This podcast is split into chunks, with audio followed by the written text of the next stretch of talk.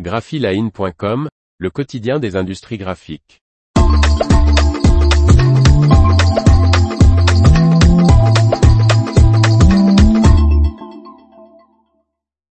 Deux nouvelles presses offset à l'imprimerie Marcoux.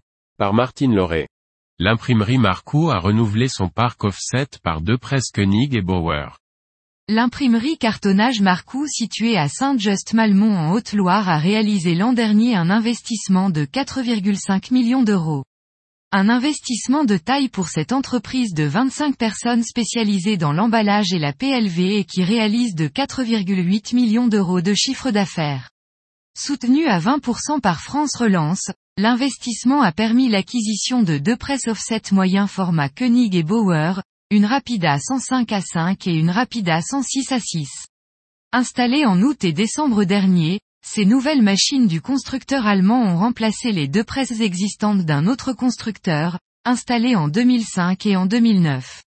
Les presses offset 5 et 6 couleurs tournent désormais à plein régime et les attentes concernant la productivité et la rapidité de calage des machines, le confort des conducteurs et l'écologie sont tenus, nous indique Angélique Chalmandier qui dirige l'imprimerie avec son frère Jérôme Marcoux. Avec ces nouvelles nouvelles machines, l'entreprise devrait gagner de nouveaux marchés dans les domaines du luxe et de l'alimentaire.